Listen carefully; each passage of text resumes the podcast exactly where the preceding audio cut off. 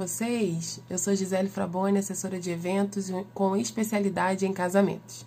E hoje eu estou aqui para contar para vocês qual é o terceiro passo para a organização do seu casamento.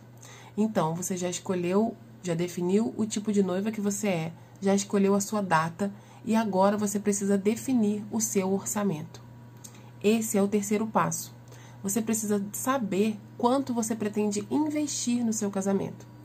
A partir desse valor, desse valor que vocês vão determinar, a gente consegue adequar os fornecedores ao seu orçamento. E isso é de extrema importância.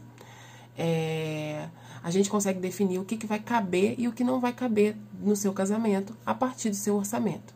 E aí, como que você vai definir isso? Bom, é, você e o seu noivo vão definir aí quanto vocês pretendem investir e verificar se alguém da tua família ou da família do seu noivo vai te ajudar financeiramente, quanto será esse valor e aí colocar numa planilhinha para ter um controle.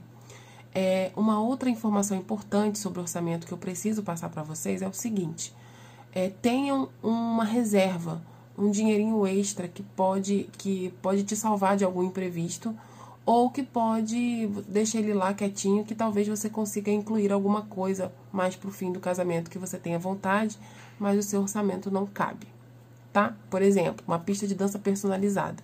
É um artigo de luxo, é um artigo que não é necessário, ele não é essencial para o seu casamento, ele não vai fazer falta.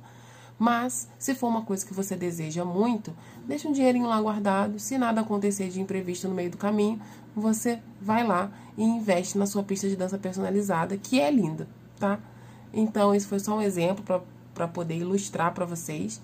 É, e é isso. O terceiro passo é definir o seu orçamento.